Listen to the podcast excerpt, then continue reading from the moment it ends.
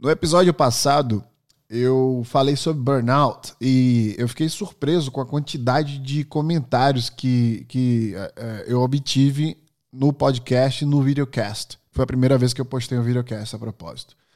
Hoje, dada a importância do assunto, eu trago uma grande amiga minha que conheci lá no Vale do Silício e uma pessoa que eu admiro muito, que é a Karen, a Karen Paixão, que é médica.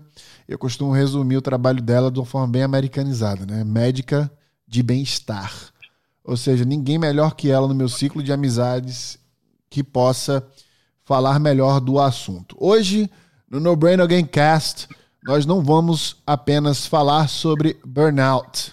A gente vai falar sobre três coisas interessantes, essenciais que deveriam ser obrigação é, em toda a escola quando a gente tem aula ainda quando criança para entender o que é. Eu sempre falo que entender de natação, primeiros socorros e desses três temas, além de finanças, que é o quarto, é, isso deveria estar em, colocado aí para essas crianças aprenderem para se tornar adultos melhores, né?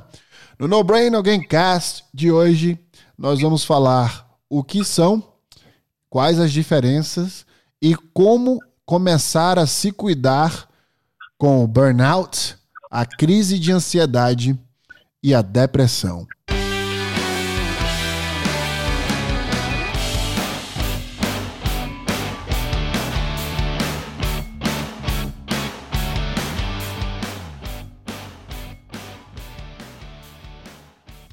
É um assunto sério, né? São três assuntos sérios, muito sérios e, e mas Karen, como a gente tem essa relação de amigos, não precisa ficar com a cara séria o tempo todo aqui, tá? Pode ficar à vontade, apesar de ser um assunto que a gente sabe que é importante, não precisa apresentá-los de uma forma triste.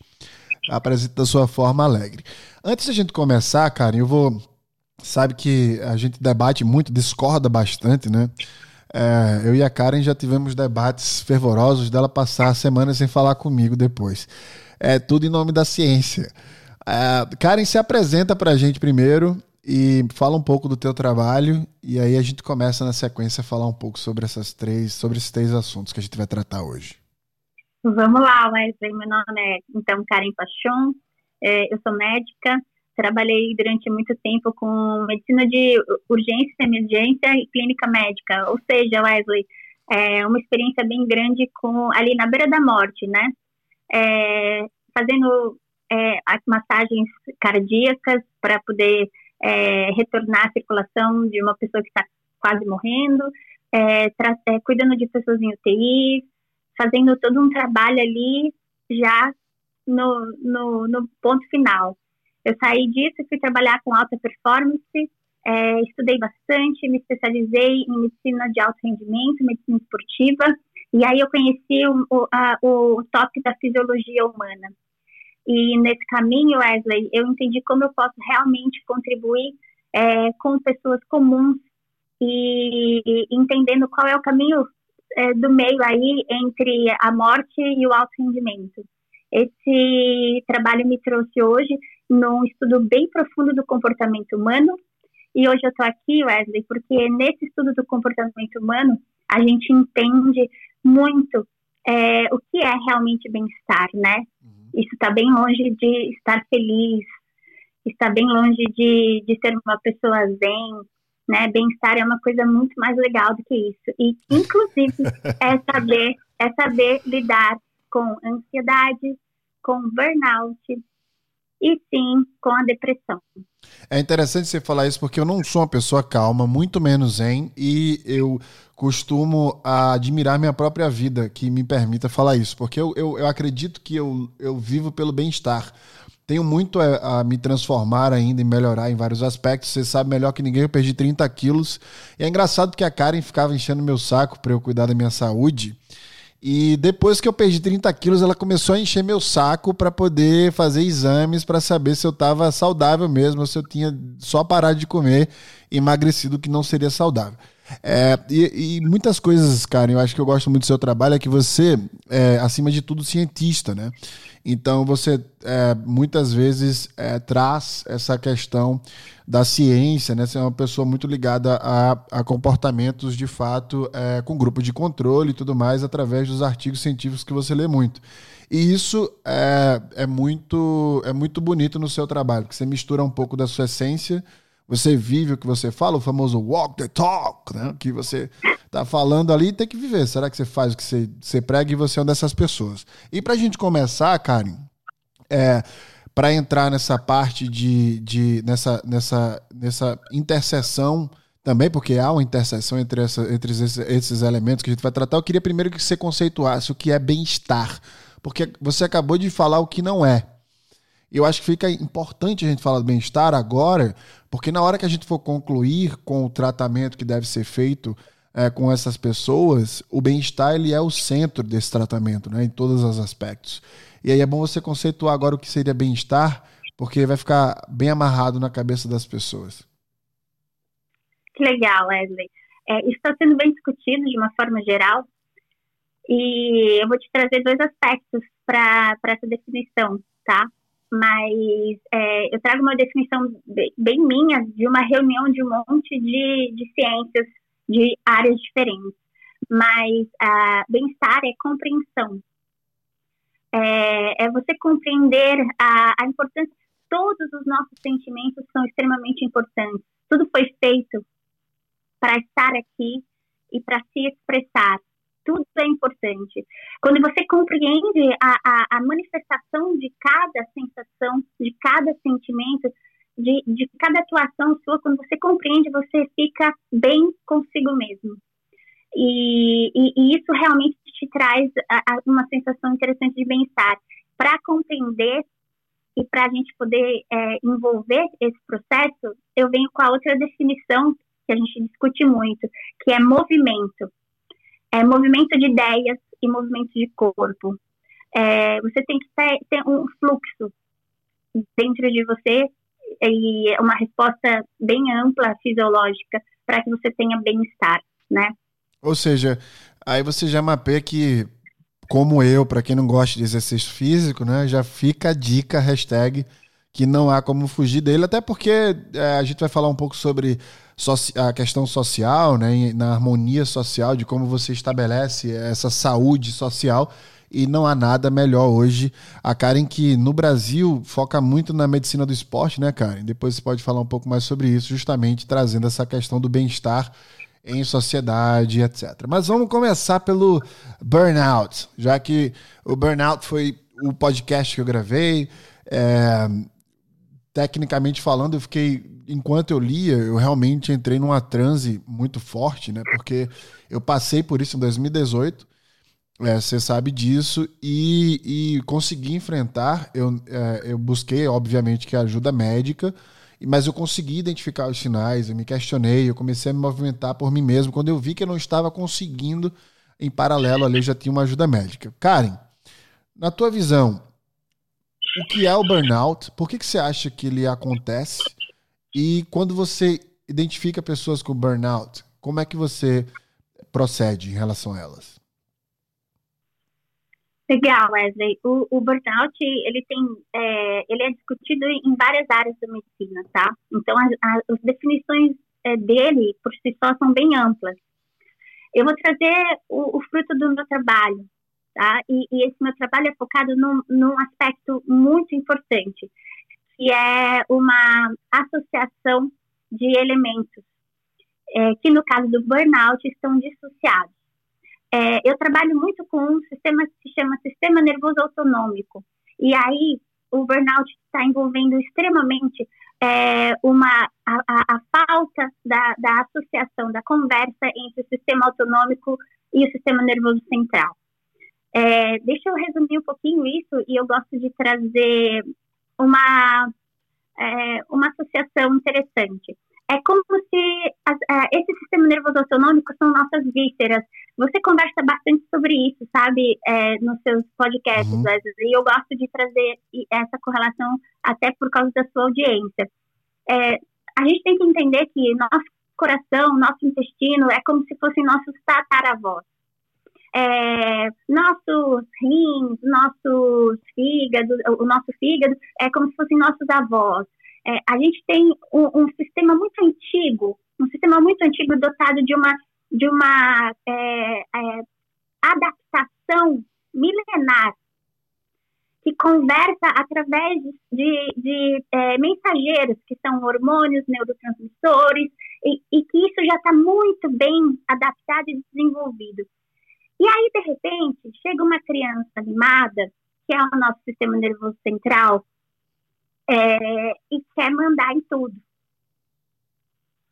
E, e o que está acontecendo, até trazendo um pouco sobre o que você falou sobre a revolução intelectual, o que está acontecendo é que essa criança mimada, que é inclusive o neocórtex, que é um bebê perto dos nossos tataravós. Tem dois, entre 2 e 4 milhões de anos só, né? Só isso. Esse bebezinho, ele está achando que ele manda em tudo. Ele está achando que ele controla tudo. E o pior, a gente dá poder para ele. Essa revolução intelectual ignora absolutamente todo o resto e quer trazer um reinado para o neocórtex. É como se desrespeitasse toda, toda a transformação genética do que nos constrói, né? Mas, Wesley, dá para desrespeitar isso? Não, claro que não. Eu até falo que nós, ah. nossas decisões são, são muito mais genéticas, né? Lembra da discussão que a gente teve do que comportamental, né? Já vem intrínseco ali no nosso código genético isso. Cara, isso é super discutido hoje até com a epigenética, né? Uhum. Mas é, o mais lindo disso, e você trouxe isso muito legal na sua introdução, quando você abre seu e-mail e começa a vomitar, o seu tataravô está mostrando quem manda. Isso é importante. Quando... Isso é importante falar com, com alguns exemplos até, Karen, se você puder dar de pessoas que, que entram no seu consultório com burnout. Eu estava falando para a Karen aqui em off que é, os, os aspectos dessas diferenças, né? Que tem o burnout tem essa peculiaridade de estar ligado à atividade profissional que você tem. Então eu falei para Karen, por exemplo, tem pessoas que quando vai tocar no e-mail começa a vomitar, começa a sentir dor no estômago e como a Karen bem falou do intestino, né, que é o, que é o nosso primeiro cérebro, é, ele comanda. Então quando ela fala que o nosso tataravô tá mandando é justamente por isso, ele está reclamando.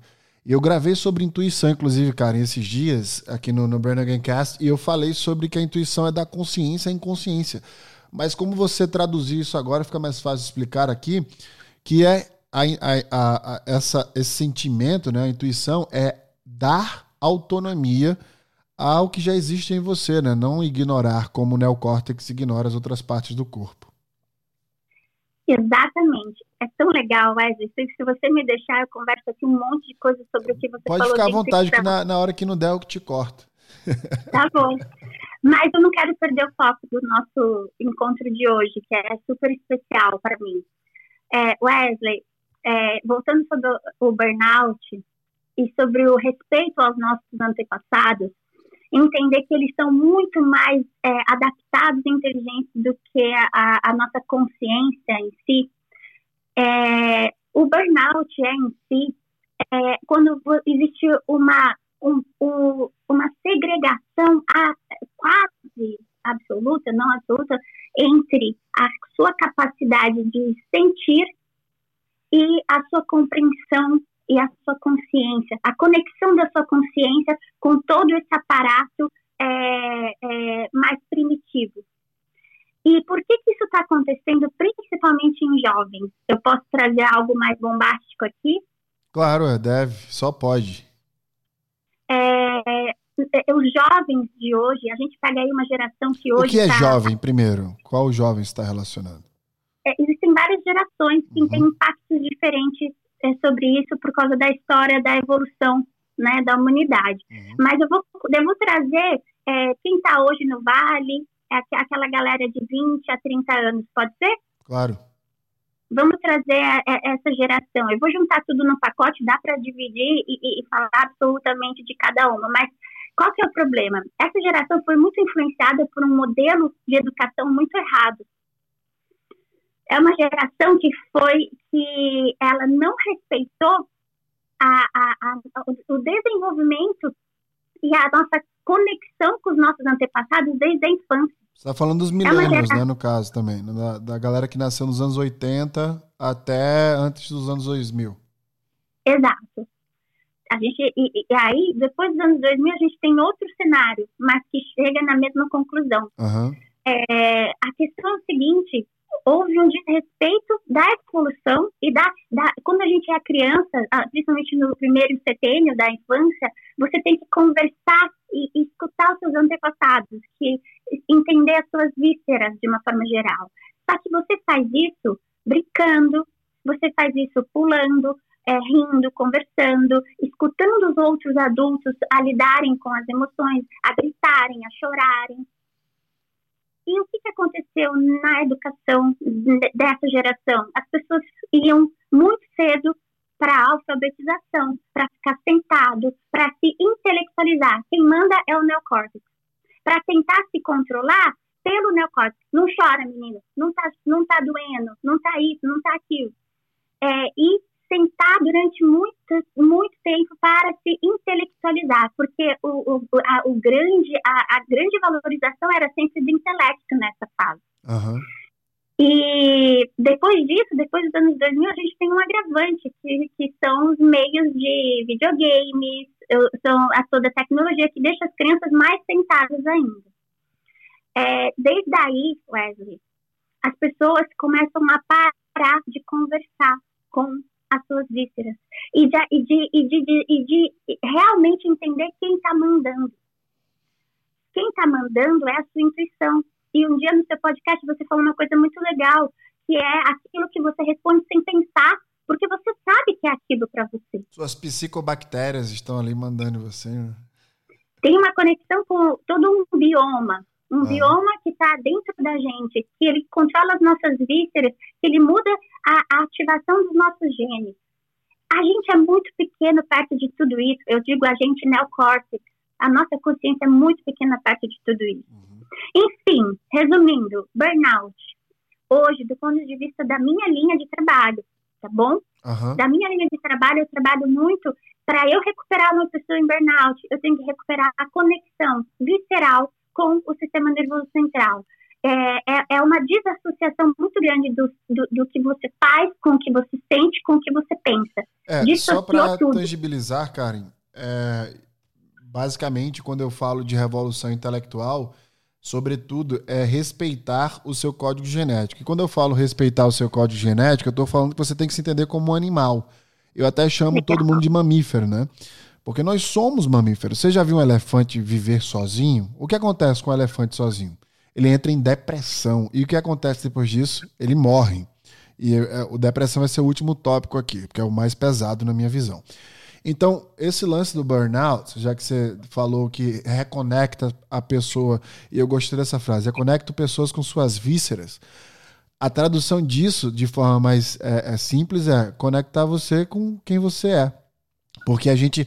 Há um estudo, cara, inclusive, muito bom, mostrando, eu já trouxe no podcast aqui também, é que quanto menor, a, quanto você mente, ou quando você atua, até num teatro mesmo, etc., é, você diminui a atividade no córtex pré-frontal, né, que é o córtex aí que traz essa consciência de, do que nós somos. O que, que isso quer dizer? Isso quer dizer que você deixa de ser quem você é. E olha que interessante o que você disse versus o final disso. Quando você respeita essa sua existência, quando você se conecta e aceita, que é o chamado emoções inteligentes, né, e não a inteligência emocional né, dos, dos palestrantes motivacionais, é quando você sabe que você não controla a secretação hormonal, nem de neurotransmissor, mas você controla como você reage a isso. Né, se eu estou com raiva, eu posso desde matar alguém a simplesmente tentar entender essa raiva e tentar é, tirar ela de mim através de secretação, ou provocando secretações de neurotransmissores de prazer, como dopamina, serotonina, etc. Quando eu entendo isso, né, eu até falei em alguns podcasts que, cara, a, a, probabilidade do meu córtex pré-frontal ter maior atividade é ainda maior. Ou seja, você está falando que as pessoas são doutrinadas a usar a racionalidade, só que é uma racionalidade irracional, porque a gente se afasta, na verdade, do que deveria ser. E quando você se respeita e se conecta às suas vísceras com suas próprias palavras, eu me atrevo a falar aqui, obviamente, que é uma opinião de junção de, de ideias, que a, o seu córtex pré-frontal ele deva aumentar aí a sua, a sua atividade. Inclusive, eu trouxe no podcast anterior a questão física, de que você, de fato, diminui fisicamente. Há um artigo excelente do, do PubMed, inclusive, eu esqueci o nome do, do, do cientista principal desse artigo, mas ele traz a perspectiva de que é o contrário da neuroplasticidade, que foi uma coisa que me deixou super triste, inclusive. Porque eu amo é, plasticidade neural, né? O que, que é isso? Eu te falei por telefone, inclusive, no podcast, né, que a amígdala cerebral, que é essa área que recebe os estímulos, né, e aí traduz esse estímulo, joga para o joga pro sistema límbico para a gente poder é, fazer a leitura dessa emoção, ela amplia a sua capacidade de estímulos ruins. Ou seja, há uma ampliação de mau humor na pessoa que está com burnout. E dois, diminui fisicamente, obviamente que é com o passar do tempo, não é da noite para o dia, é, o tamanho mesmo físico do córtex pré-frontal, ou seja, diminuindo a sua capacidade cognitiva. E isso é. Com... Pode falar. Você comparou isso com trauma. Exatamente. E aí eu vou te contar uma coisa muito interessante. É, o trauma, principalmente o trauma físico, alguém que apanhou, né? É, o trauma físico, ele vai fazer isso para te proteger ele vai te desconectar das suas vísceras, dessa dor visceral, e ele desconecta diminuindo a evolução do córtex pré-frontal. E, e, quando você está em burnout, é a mesma coisa, você desconectou todas as suas vísceras, porque você está tão longe disso que se ele não desconecta, a dor é, é grande e você pode não dar conta de lidar com isso. Ô Karen, e para a gente avançar, que a gente ainda tem dois temas, o como, quais são as três atividades ali que você acha que dá para identificar burnout? Três coisas que você vê na pessoa e você fala é burnout. Tem três coisas grandes que você vê no seu dia a dia? Eu acho que a primeira delas é a energia, uhum. né? A, a, a, pessoa vai, vai perdendo energia, perdendo total energia. É, a segunda questão é a, a falta de foco, a, a pessoa é, acaba não conseguindo se concentrar em nada. Uhum. E isso fica, fica bem nítido. E a terceira questão, que é linda que você trouxe, e eu poderia falar horas sobre isso, é o humor. O humor, ele é o termômetro da nossa vida. É. E, e enfim, é, são é, essas três questões. Eu até falo que, Karen, é uma coisa que você até. Eu não sei se você já ouviu falando isso antes, mas eu queria te falar. É, o humor é tão importante, né? Até fisiologicamente, acabei de falar da amígdala cerebral. É, ele, eu até uma das coisas que eu vou iniciar a, a finalização do burnout para a gente iniciar da, da crise de ansiedade para ver entender a diferença é como tratar o burnout. Eu vou iniciar com a primeira dica. Quando a gente está muito estressado, burnout eleva a sua secretação de hormônios de estresse. O maior deles aí, que é mais fácil de identificar, é o cortisol. E aí, o que, é que o cortisol faz? Né? Tem aquele, aquele draftzinho do cortisol, quando ele é secretado, ele vai para o teu cérebro, ele dura seis minutos em média na tua corrente sanguínea, só que é contínuo se você está estressado. E aí ele bloqueia o seu pensamento. Então bloqueia a criatividade, bloqueia a, a consciência, né? Através da, da diminuição é, do seu poder cognitivo. E aí, que, é que a gente faz? A gente, naturalmente, quando não é burnout, vamos supor que seja só um dia estressante. Você abre a geladeira e pega um bolo de chocolate. Você até diz, eu mereço. Esse é um grande sinal, né? Que você está você tá estuprando.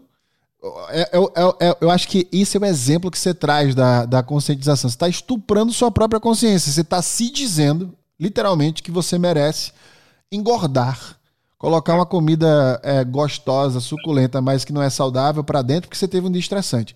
Essa é a melhor forma de eu te explicar o quanto o mau humor leva você a fazer merda. E aí essa merda que você faz é para te dar bom humor. Por quê? Ali você está secretando o quê? Dopamina. né? Que é um neurotransmissor egoísta, do prazer eminente, né? Que faz a galera transar sem camisinha, aquela coisa toda. Botou o chocolate para dentro. Como é que eu posso substituir isso? A Karen pode falar um pouco mais sobre a área de recompensa do cérebro, até porque depois eu quero finalizar falando sobre ela, uma questão interessante sobre dinheiro e área de recompensa. Mas aí é que tá. Quando você assiste um filme ou um, uns vídeos curtos de, de comédia que você acha engraçado, há uma secretação de dopamina. Da mesma forma que você tem quando comeu aquele bolo de chocolate. Ou seja, o humor é a guloseima do cérebro. Então, é isso que é usar a conexão do, do, do córtex pré-frontal com, sua, com as suas vísceras. É você entender que as suas vísceras está, estão pedindo dopamina e você vai dar dopamina da maneira certa para ela. E não racionalizar, eu mereço isso, um bolo de chocolate, amanhã eu queimo correndo, etc e tal. Mas enfim, iniciei aqui um exemplo de como a gente começa a tentar ganhar essa vitalidade, a tentar trabalhar o humor. Mas numa perspectiva médica e com a tua experiência, Karen, pegou alguém com burnout, para a gente dar uma resumida, três coisas que você acha que dá para fazer já de cara com essa pessoa. A gente tem que é, considerar é, é a questão do, da, da, da dissociação é, central e periférica, né? O, as vísceras, a, a, reconexão visceral. E a gente tem uma perspectiva um pouco diferente em relação a isso, tá? Eu, eu vou dar um, um paralelo aqui é, com concussão. Jogador de, de, futebol ou boxeador que tem uma concussão, uma pancada muito forte na cabeça, é, que nesse momento a gente tem que tirar. Nesse momento a gente tem que deixar essa pessoa, sai, sai do jogo. Sai do jogo. É, vai para o escuro, diminui o máximo de, de, de, de estímulos para fora, porque você tem que reconectar várias, é, uma circuitaria neuroendócrina muito grande, que está absolutamente é, desqualificada, tá? Uhum. Então, o que, que, você tem que saber? Sai do jogo, fica é, é, é no escuro, às vezes tem, até luz é, é, importante você diminuir, e faz um trabalho é, de de autoconhecimento, e, e, assim, parece meio chavão, mas na verdade é muito legal. Tem muita coisa muito, muito científica sobre tudo isso. Mas nesse momento eu vou trazer uma dica que é a música. A gente está trabalhando muito com isso. É, nesse momento que você sai do jogo e você tem que voltar a entender, voltar a conversar com você mesmo, com as suas vísceras e tudo, você vai ter que conectar com muitas coisas é, que tem muito sentido para você. E, e aí você trazer à tona músicas de momentos realmente importantes, de momentos que te, que, que te fizeram, é, é direcionaram a sua vida, que, que, que você realmente é, entende a sua trajetória de vida para saber por que, que eu cheguei até aqui. É lógico que isso é um trabalho bem profundo, longo, mas só para trazer algo diferente do, do comum, que é ir, tomar um remédio e ficar ali esperando as férias acabarem para voltar para o trabalho. Isso é maravilhoso, até porque não há hoje comprovação científica é, maior do que a comprovação que foi feita. Uma, da, uma delas pela professora que eu tive, que é a Tara, que eu tanto falo dela aqui, né? Que foi uma professora que é uma professora que é, é ensina no MIT e ela fala sobre plasticidade neural, né? Se burnout faz o efeito contrário da plasticidade neural, a gente tem que buscar essa plasticidade de volta. E não há hoje nada melhor, de acordo com estudos recentes, do que a música para trabalhar essa plasticidade. E você falou das questões de, de memórias e tal. É importante falar aqui que nossas memórias elas são sensoriais, elas passam por nossos sentidos para poder ser, ser construídas. E todo mundo tem core memories. Eu até dou a dica de assistir o divertidamente, porque aquilo ali não é, não é filme para criança, né? Aquilo ali é filme para cientista, que é o é. Inside Out. E ele explica bem direitinho como funciona o processo de criação de memórias. E são essas memórias sensoriais que você vai resgatar. A gente tem uma grande quantidade de neurônios conectados ao nosso tato, eu já falei aqui algumas vezes. Então, tocar instrumentos musicais, por exemplo, né, buscar cozinhar e etc. Atividades que te conectam com a tua família através do tato vai também trazer essa sensibilidade desse processo de autoconhecimento que é necessário. Burnout, está explicado, está explicado como iniciar um processo para sair dele. Agora, muita gente fala, entendi, mas eu não acho que eu tenho burnout. Eu acho que eu não fico sem energia, eu acho que não seja uma questão de me conhecer melhor, etc. Mas eu fico ansioso, ansiosa quando meu chefe me manda mensagem, parece que eu vou ser demitida, eu não sei o que é, daqui a pouco eu vou ser promovida. E aí, quando eu chego um e-mail que tem um título diferente, aí eu começo a ficar nervosa, quando eu abro não tem nada demais. Isso é burnout ou isso é crise de ansiedade? E qual que é a diferença? Legal. O burnout a, a gente caracteriza já a, a, muito relacionada à ausência de energia mesmo. E, acima de tudo, a, falta da capacidade cognitiva. Esgotamento. Você, já não mesmo, né? você não consegue ler direito, você já não consegue associar ideias. Isso é o burnout. A ansiedade, a ansiedade, ela é fruto é, do sistema dopaminérgico, principalmente. Lógico, né, estou sendo reducionista, mas de uma forma geral, é, do, do, do estilo de vida do mundo hoje. Tudo hoje é para ter uma recompensa imediata. Uhum. Tudo hoje é o prazer imediato. É, a gente tem isso em várias formas, desde as redes sociais, é tudo uma recompensa imediata, desde o do sistema corporativo, que sempre traz recompensas imediatas com os checklists. Checklist é pura dopamina, é puro, pura recompensa imediata, para no final ter mais uma meta alcançada. Né? E haja cortisol é, também ali, né? Com certeza, é, é, é exatamente. Tem toda uma, questão do, do, da esteroidogênese aí, né? E, e, da parte aí do cortisol. Mas, de uma forma geral, é, é, é, é esse vício por prazer imediato, por agradar, agradar o, o e, e, receber o feedback rápido sobre o que eu fiz é, isso, por exemplo, todo mundo fala, não, esses jovens de hoje, eles não sabem esperar ser promovido, eles querem ser promovido agora. E, na verdade, eles são frutos de uma cultura, de uma cultura absolutamente imediatista. É, e, e, precisa reverter toda uma fisiologia aí de, dessas pessoas para aprenderem uma das coisas que o, o, o homem, o ser humano, se diferencia das outras espécies de uma forma geral, que é aprender a ter o prazer tardio, prolongar o prazer. É, prolongar... uma coisa, uma coisa que eu preciso te falar, é, você falando aqui, eu estava rindo, porque o nome das principais plataformas de comunicação estão dentro de um grupo chamado de uma tecnologia chamada IM, Instant Messengers. O WhatsApp, o Direct do Instagram, o Messenger também. Então, o próprio nome já diz, as pessoas esperam uma, esperam uma resposta instantânea. Tem até memes falando que a pessoa manda, visualiza, não responde, e a outra quer morrer do outro lado. E aí, depois a gente fala de como a gente trata isso, mas isso, na verdade, é muito mais simples do que a gente imagina. Mas conclua seu raciocínio. Exatamente isso. É uma cultura. Então, e, e, e aí, é, isso cria uma uma hipertrofia, que em medicina significa quando você aumenta muito é, é, células do ponto de vista do sistema de recompensa, toda uma circuitaria do sistema de recompensa. E aí você fica muito refém disso. E você fica absolutamente refém disso. E hoje, por exemplo, o curtir, os likes, é, isso é uma, é, é, é uma armadilha do ponto de vista neurológico, tá? É, não é tudo se eu não me engano, se eu entendi bem toda a história das redes sociais, o próprio Instagram foi criado por jogadores de poker, né? É, enfim, tem toda uma relação aí é, de vícios e os vícios estão todos mergulhados numa no, no, nessa nessa é, nessa armadilha do sistema de recompensa.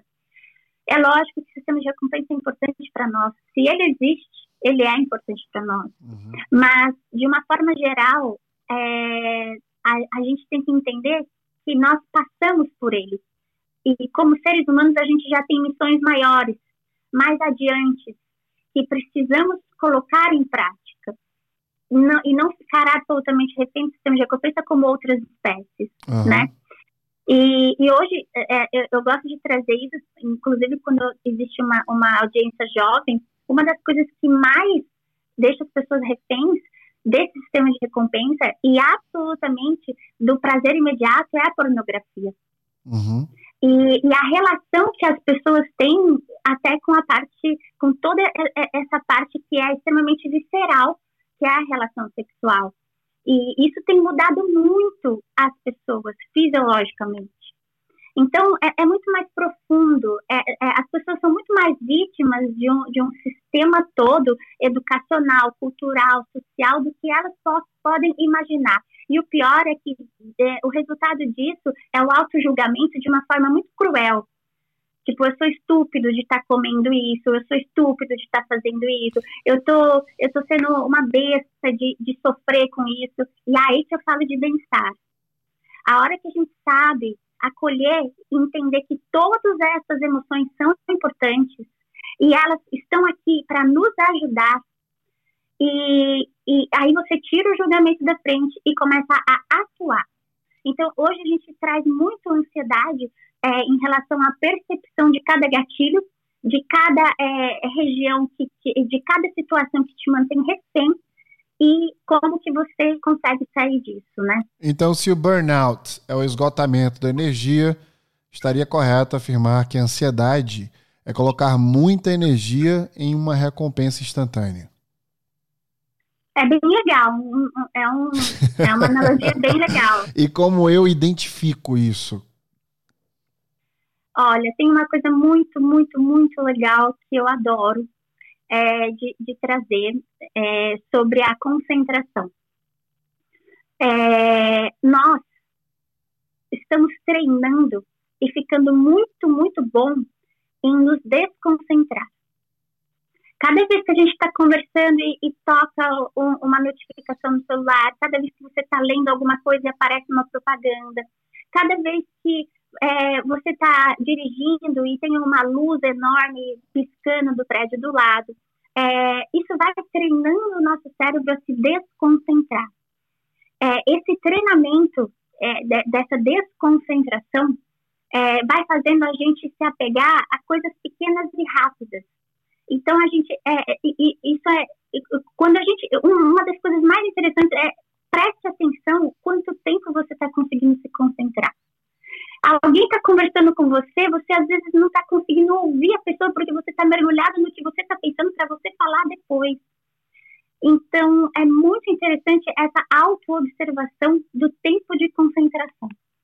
A gente começa muito por aí. Tem um trabalho muito gostoso de fazer no tempo de concentração, que trabalha muito essa, essa resposta imediata. Então, se você. Seria certo afirmar, então, que se as pessoas fizerem a autoanálise para saber se elas estão com crise de ansiedade, elas entenderem essa concentração delas em relação às atividades que elas fazem. Então, se elas estão criando um texto, ou gravando um vídeo, ou até mesmo na reunião, se elas estão desconcentrando essa perspectiva delas, ou se elas estão de corpo presente ali é, mastigando aquela informação, né, fazendo de fato entendimento cognitivo de entendi, re, faz perguntas para poder entender de modos diferentes, repete. Eu sempre tenho uma, uma, um curso de leitura fria que eu fiz uma vez, que tem muito lance de você para conectar-se com a pessoa, para a pessoa ter certeza num mundo como instantâneo como esse, que, ela, que você está ouvindo ela, você repete o que ela fala. Então, se a Karen fala assim, ah, a ansiedade é algo que coloca muita energia é, em uma atividade só instantânea, a gente fica querendo ser recompensado naquilo rapidamente gera uma crise. Aí eu que estou te ouvindo, para inconscientemente te apaziguar a dor do será que ele está me ouvindo e me entendendo, eu falo, ah, então quer dizer, e aí eu te repito, que a ansiedade, isso é uma das atitudes que na, na quando a gente estuda leitura fria, né, o relacionamento é, humano mesmo, para melhorar as relações, a gente faz muito. Repetir o que o outro fala para mostrar ali, num ato inconsciente, que você está conectado ao que ele está falando, ouvindo e escutando, que são duas coisas diferentes. Entendi. Agora, se a gente tivesse que colocar coisas rápidas para as pessoas tratarem suas ansiedades, o que é que você recomenda fazer? Eu vou iniciar falando o que eu faço para tratar minha ansiedade. É, primeira coisa, quando eu estou conversando com uma conversa longa, como eu estou fazendo agora com você, eu fico olhando para minhas mãos. Então, muitas vezes eu balanço as pernas, os pés e tal, eu fico pegando na minha mão, ou fico olhando alguma coisa em algum lugar. Neste momento eu estou me desconcentrando. E aí eu lembro que uma vez a gente falou sobre, sobre pathways do cérebro, né? Que, por exemplo, quando eu quero emagrecer e eu estou trabalhando num prédio de 10 andares, por exemplo, estou no décimo andar, eu posso pensar toda vez que eu for comer no primeiro andar, eu desço por escada ao invés de descer por elevador. E aí toda vez que eu levanto, meu cérebro automaticamente fala escada. Meio-dia, escada. Ele já vai pegando esses estímulos e já vai me fazendo pegar a escada. Então, isso é consciência que você está expandindo através, de fato, do autoconhecimento, né? Peraí, eu sou assim, eu faço isso e aquilo. Então, o que é que eu faço? Primeiro ponto, eu me observo falando com as pessoas. Então, queima. Por que eu estou falando queima? Porque você vai perder a concentração na, nas primeiras conversas. Mas passe as primeiras, as próximas conversas depois desse podcast, por exemplo, se observando. Olhando como é que você está falando com seus parceiros ou parceiras em casa, com sua família, com seus filhos e aí, depois disso, outra dica é: eu passo a tirar notificação das coisas. Então, por exemplo, eu quero falar com alguém, eu mando a mensagem e não espero a pessoa responder. Eu mandei a mensagem, já falei tudo que eu, eu não fico. Bom dia. Eu vou até gravar um podcast sobre isso. Bom dia. Porra, bom dia. Como, o que, que é isso aqui? Aí daqui a pouco você fala bom dia. Tudo bem? Aí daqui a meia hora fala, cara, pelo amor de Deus, o que é que você quer?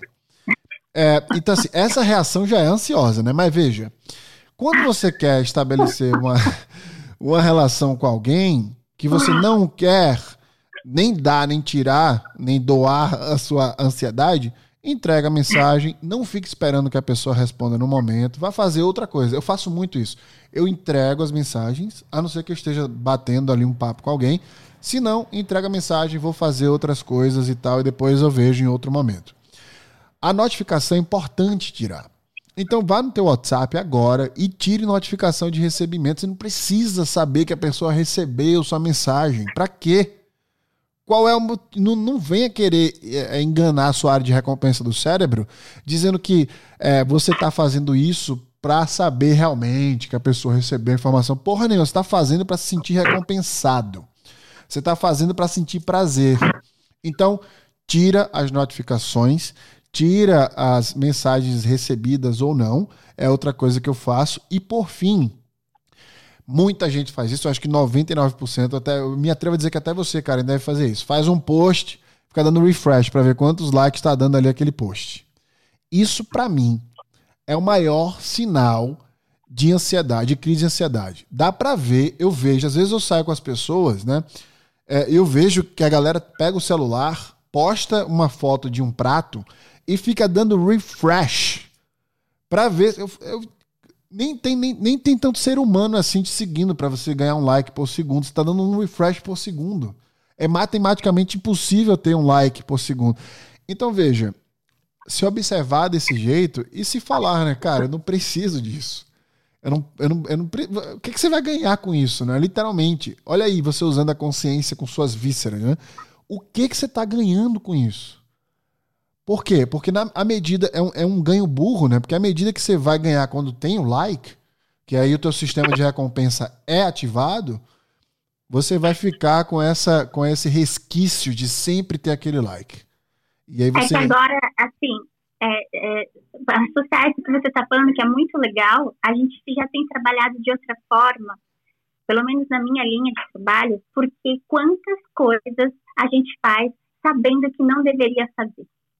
Uhum. Existe outro caminho. Às vezes não é nem sempre o caminho do intelectual, mais uma vez, nem sempre o caminho do neocórtex vai resolver. Então, assim, é, é muito legal isso, é muito bonito, sabe? Temos uma invasão aqui no podcast. Você quer botar ele para falar um pouquinho? Tudo Fala bom? Oi, tá tudo bom? Oi. Como é que você tá? Assim, meu nome é Nicolas. Meu nome é Nicolas. Como é, como é que é ter uma mamãe médica? Ela é muito ansiosa, Nicolas? Como é que é ter uma mamãe médica? Ela cuida bem de você? Sim, cuida. Karen, como é que você. E como é que você. Beijo, Nicolas. Como é que você é, trata as pessoas que. Como é que essas pessoas podem se tratar? Dei um exemplo aqui agora do lance das notificações e tal. Mas o que é que você expande isso aí na questão social e tudo mais? Como é que a gente pode melhorar essa ansiedade no dia a dia?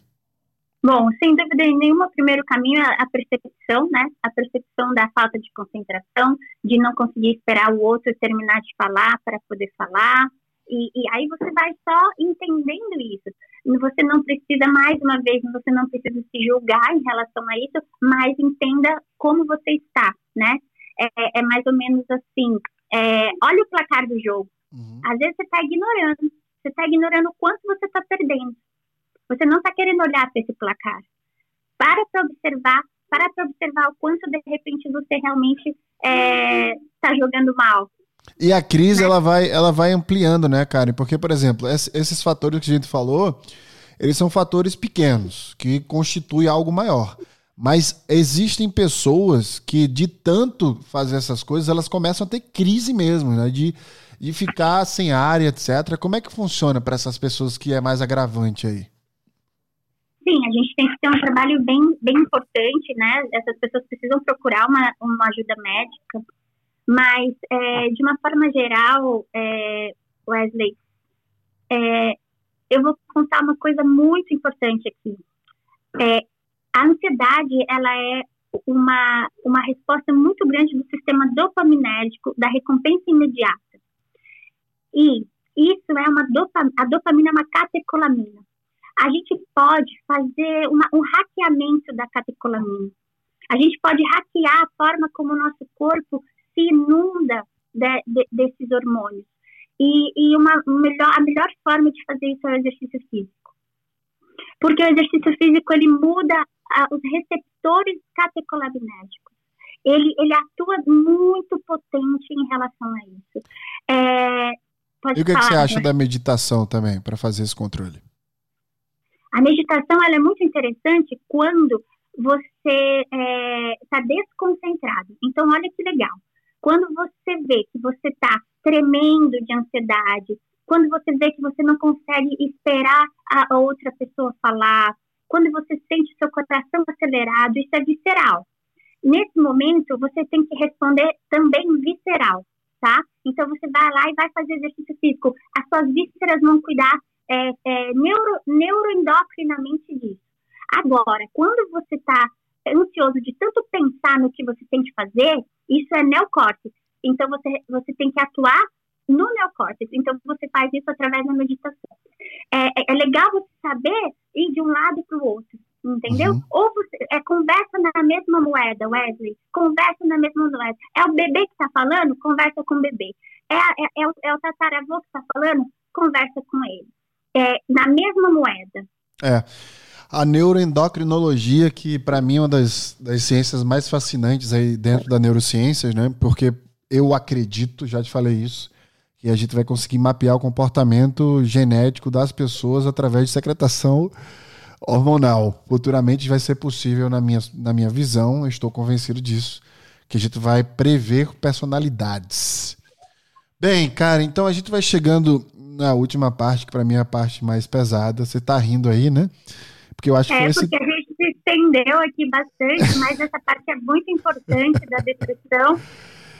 Ó, essa, essa parte da depressão para mim é a pes mais pesada de todas, porque ansiosos todos somos de alguma forma com alguma coisa.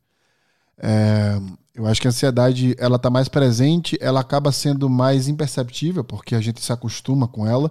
E eu acho que ela de todas pode ser a mais perigosa aí, porque a gente vai ficando ansioso, ansioso, ansioso. Não se trata, porque acho isso normal, a gente vê as pessoas ansiosas, mas podem de fato está fazendo que você perca a inteligência no dia a dia de, de gozar desses prazeres maiores. E quando a gente vai perdendo esses momentos juntos, né, a gente acaba perdendo muito tempo da nossa vida com prazeres iminentes ali que, a, que neurotransmissores como a dopamina nos dão. Mas veja só, é, a depressão, ela das três categorias, porque o burnout, você perde energia, está esgotado ali, praticamente está relacionado ao trabalho. Óbvio que existem casos que estão relacionados ao casamento e afins, mas em, em termos gerais, em, em termos geral, a, as comprovações são voltadas para o trabalho. A depressão, para mim, ela é a mais pesada de todas, pelo número de mortes, primeiro, né, que ela causa, é, pela dificuldade de nós entendermos, pela dificuldade de respeitarmos quem tem. Quatro, pela vergonha que criamos por ter. E quinto, e principalmente, pela sociedade não entendê-la.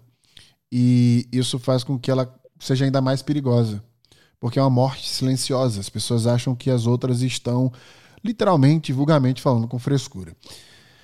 Então vamos conceituar aqui primeiro, Karen, o que é a depressão. E depois a gente discorre um pouco mais sobre como é, ela, ela se dá e como a gente pode começar um, um tratamento aí. Obviamente que as, nos três casos a gente sempre indica ajuda médica, mas eu me atrevo a falar que a depressão, principalmente, devido a, ao número de fatalidades né, que ocorre devido à depressão. Mas vamos lá, Karen, o que é depressão? Olha só, essa parte é, é, é, é bem importante. Existem definições da psicologia, existem definições da psiquiatria. É, eu vou trazer aqui mais uma vez um ponto de vista da, da conexão do sistema nervoso autonômico uhum. com o sistema nervoso central, tá bom?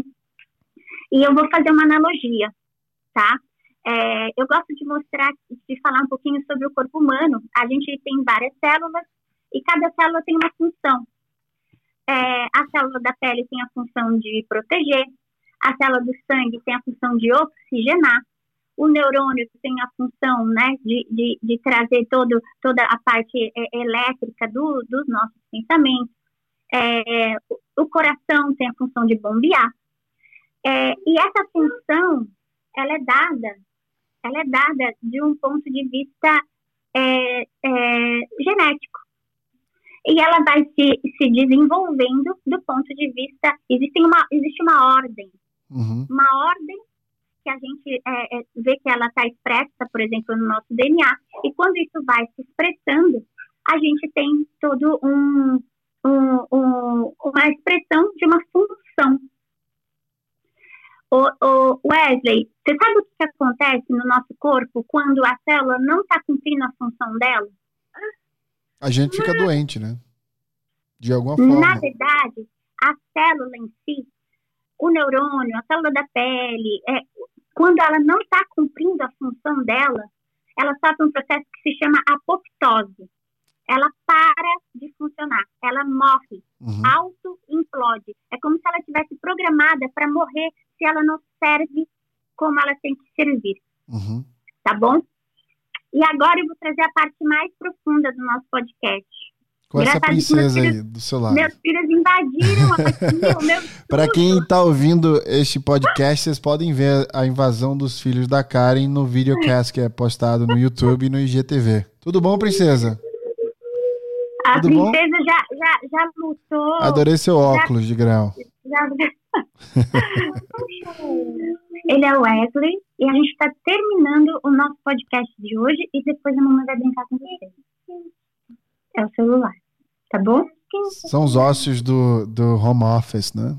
Ossos do home office. Vamos lá, Tá tudo certo. Todo mundo aqui, de alguma forma, já foi atrapalhado. Inclusive, na, eu fiz um podcast lá em Maceió uma vez que a campainha tocou várias vezes. E, e eu, eu continuei gravando e a pessoa querendo, querendo falar com alguém que estava no apartamento da minha mãe. Mas acontece, isso aí é tranquilo. Eu te falei antes, Bom, inclusive. Né? E eu acho que é, estou torcendo para conseguir terminar essa, é, essa nossa conversa de um jeito legal. Uhum. E só para fazer um link, é, essa parte da função. É, imagina, Wesley, o que seria é, de uma célula do sangue se ela quisesse ser neurônio. Imagina o que seria de um neurônio se ele quisesse ser uma célula da pele. Cada um tem que expressar o que tem para expressar. E, e, hoje em dia, o que está trazendo um problema muito grande é aquela, daquilo que as pessoas, eu acredito, né? A gente está estudando muito sobre isso, tem muito para se entender. Mas sabe essa questão de você pode tudo que você quer? Você pode ser quem você quiser? É, isso pode gerar um caminho muito complicado. um caminho muito frustrante, porque de fato é, a gente tem algo a expressar que ele, ele, vem à tona muito de acordo com as experiências da nossa vida, para saber se a gente está preparado ou não para expressar tudo aquilo. Resumindo, quando você não encontra a sua função, a expressão do que você tem para expressar, você começa a ativar uma série de respostas orgânicas de autodestruição.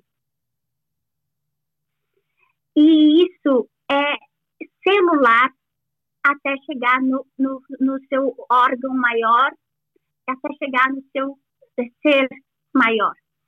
Então, é, é, tem muito a ver com toda essa questão. É, é super profundo esse tema e é algo que, assim, a gente tem estudado bastante, mas eu quero pelo menos trazer um, uma luz aqui, né? Um, um, um caminho em relação a tudo isso. Antes disso, você está me acompanhando, Wesley? Faz sentido para você? Be Sim. my guest. Continua, tô, tô ouvindo aqui. Então, vamos lá. Tem uma, uma questão importante sobre é, essa falta, a, a, a, falta de energia, a depressão, a falta do humor que acompanha a depressão. Você uma vez falou a questão de a falta de capacidade de, de ser positivo, a falta do positivismo, ele está muito relacionado. É, é, o conteúdo mental ruim, ele expressa uma resposta, uma circuitaria é, é, fisiológica, orgânica ruim. Hoje a gente conecta corpo e mente, a gente sabe que é de cima para baixo, de baixo para cima. Então, é, é, trabalhar tem muito a ver com o que você come, como você cuida do seu intestino, quais são os bichos que habitam o seu intestino. É, eles é, comandam a, essas respostas de baixo para cima para trazerem um conteúdo mental ruim também. Tem muito a ver com o seu sedentarismo, que trabalha, aumenta toda a sua resposta inflamatória e, e piora toda a, e inunda o seu cérebro com é, moléculas inflamatórias de uma série de, de, de, de, de formas para alimentar isso. E aí você não consegue expressar sua função. Você não consegue ter criatividade, você não consegue é, entregar nada. E só para eu poder resumir, finalizar, é, eu, eu, aqui eu gosto de trazer uma forma rápida de tratar isso.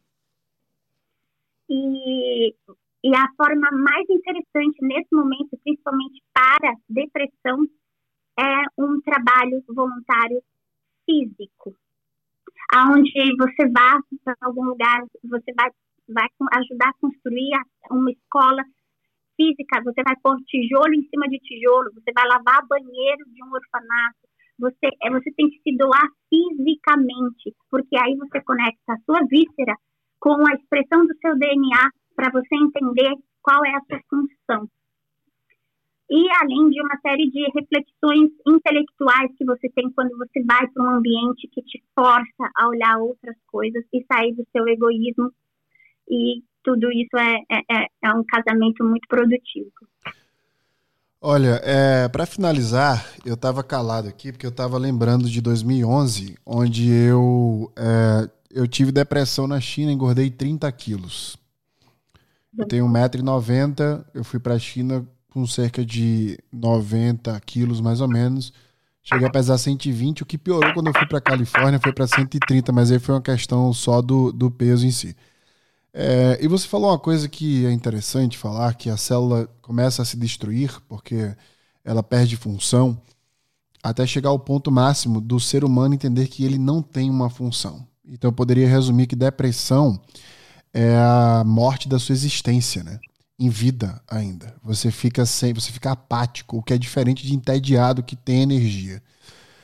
E aí você falou do trabalho voluntário. É, quando você entra em depressão, os seus níveis de cortisol baixam muito, porque essa apatia se dá, então você, você fica praticamente sem vontade de nada. E a minha dica maior, uh, vem justamente da neuroendocrinologia, por isso que eu gosto muito dessa área, porque eu entendi na época, eu já leio neurociência já faz o quê, 14 anos, que eu precisava mais de serotonina e oxitocina. Serotonina, que é o neurotransmissor do compartilhamento, quando você faz, por exemplo, trabalho voluntário. E físico, que vai te fazer secretar cortisol. E quando você ajuda o próximo, você está praticando o amor. Para neuroendocrinologia, isso chama-se oxitocina. E é tão, é tão interessante a gente entender dessa parte, Karen, porque eu fico o tempo inteiro falando quais são os neurotransmissores da felicidade que você tem que praticar isso o tempo inteiro. É, a gente está tratando de um assunto tão pesado, mas eu estou tratando com uma pessoa que eu admiro e isso me faz sentir bem. E é essa multiplicação dessa sensação que a gente tem que dar para as pessoas que felicidade não é um filme, não é um livro, não é uma jornada enorme que você vai correr atrás. São pequenos momentos de prazer, mas são prazeres sustentáveis que você tem na vida, como relacionamento de longa data, como cuidar e educar os seus filhos, são as coisas que a gente vai perdendo no dia a dia quando a gente se dedica tanto a coisas que não importam tanto como o trabalho. Tem uma frase que eu discordo profundamente que fala que o trabalho dignifica o homem. O que, o que dignifica o homem é o amor, não é o trabalho. É a quantidade de pessoas que ele ama e que, e que o amam de volta. Essa é a grande dignidade da vida. Na né? verdade, né? é que eu acho que isso dá para interpretar de várias formas, Wesley, porque que as pessoas esqueceram o que é trabalho. O trabalho ele foi ele foi é, absolutamente trocado na sua essência, uhum. é, porque hoje o trabalho ele é, ele não é o fim, ele é o meio, né? É, é, a pessoa quer o dinheiro, o dinheiro é o fim. Uhum. E, e, e aí isso se perde. O trabalho é a sua função, é como você é útil para a sociedade. Por isso que a pessoa que trabalha na coisa certa, ela é feliz e ela nem sente o trabalho como algo realmente difícil. Só que hoje o trabalho, ele é só um meio para o fim, que é o dinheiro. E, e aí você sabe muito melhor do que eu o quanto que o dinheiro não preenche essa, esse fim. É. E, e aí, essa conexão sobre o, o ser útil e a, e a ocitocina, o quanto que quando a gente compartilha e faz o bem, essa é uma das maiores formas de neuroplasticidade. É, de fato, existe uma resposta neuronal incrível, como se a natureza quisesse que a gente fosse bom. Ela, ela preparou um, uma evolução é, neurológica tão grande a cada passo que a gente faz por ser bom e por fazer o bem, que é como se ela falasse: esse é o caminho. E toda vez que a gente é mal e egoísta, o caminho é para trás. A gente evolui. Ou seja, está tudo aí. E a gente é, é, só a gente ouvir a nossa natureza, se conectar mesmo com a nossa natureza. É, o trabalho que é herdado da Revolução Industrial, né, que eu falei no Revolução Intelectual, é, eu me atrevo a falar neste ponto, e eu entendi o que você quis dizer, é que, por exemplo, pessoas como você e como eu, nós somos felizes no que a gente faz, e aí você quis se representar no seu diálogo. Entretanto, esta felicidade que eu tenho ao fazer o que eu faço e você tem, ela veio como uma consequência do entendimento, não como o propósito. O trabalho ele não me faz útil. O fato de eu ser útil me faz pro progredir melhor e produzir melhor no meu trabalho. Eu sou um ser humano útil. Você também é um ser humano útil. Você, um ser humano útil. Você tem uma família linda, você cria seus filhos de uma maneira linda e essa utilidade se expande para tudo que você faz na vida. Quando a gente veicula a utilidade a uma tarefa que alguém tem um poder maior do que o seu para você estar ali, quando você é demitido, por exemplo, que tem muita gente que entra em depressão por ser demitido, é que a gente de fato veicula essa utilidade àquela tarefa específica. Mas o meu ponto principal aqui é: o que importa é que nós tenhamos um propósito. Porque essas coisas são partes de um todo. O nosso trabalho de hoje, nosso trabalho de amanhã, nossa família de hoje é diferente da manhã. Teus filhos vão ser criados, vão sair de casa. E você deixa de existir? Você vai querer se destruir por isso? Não. Porque o seu propósito é maior. Só que, para finalizar esse, esse podcast hoje, eu não vou só dizer isso, que você precisa de um propósito. Eu vou dizer o que é um propósito. Nós temos uma área de recompensa que, pasmem, não ativa com dinheiro. A área de recompensa do cérebro não é ativada por dinheiro. Entretanto, nós temos um sistema que faz você se prender ao dinheiro. Fica a pergunta: por que o que nós entendemos como recompensa não lê o ganho do dinheiro que você tem, mas você se prende tanto a ele? O seu corpo, seu código genético e a sua existência já deram a resposta para isso. Dinheiro, ganhar dinheiro ou vender e escravizar sua vida por ele não vai te recompensar em absolutamente nada. Não sou eu, não é a Karen, muito menos a ciência que está falando isso. É sua própria existência. É o que você é. Karen Paixão, um prazer inoxidável ter você aqui. Sou muito feliz por ser seu amigo, muito feliz pela sua inteligência. E eu agradeço em nome de todo mundo que precisou ouvir essa uma hora e cinco minutos de conversa nesses três temas que são tabus ainda de diversas formas para todo mundo. Vai cuidar dos seus filhos, da sua família, vai cuidar do universo. Fala tchau. Fala tchau. Tchau, querido. um beijo para vocês. Foi mais um. Um prazerzão. No Brandon, você quer falar alguma coisa? Quer, quer dar um beijo em alguém? Mandar um beijo pro seu pai, para sua mãe? Vou mandar um beijo para todo mundo aí que, que te ouve e um prazer imenso, sempre à disposição. Um beijo, cara. Esse foi mais um No Brain, No Game Cast com Karen Pachon.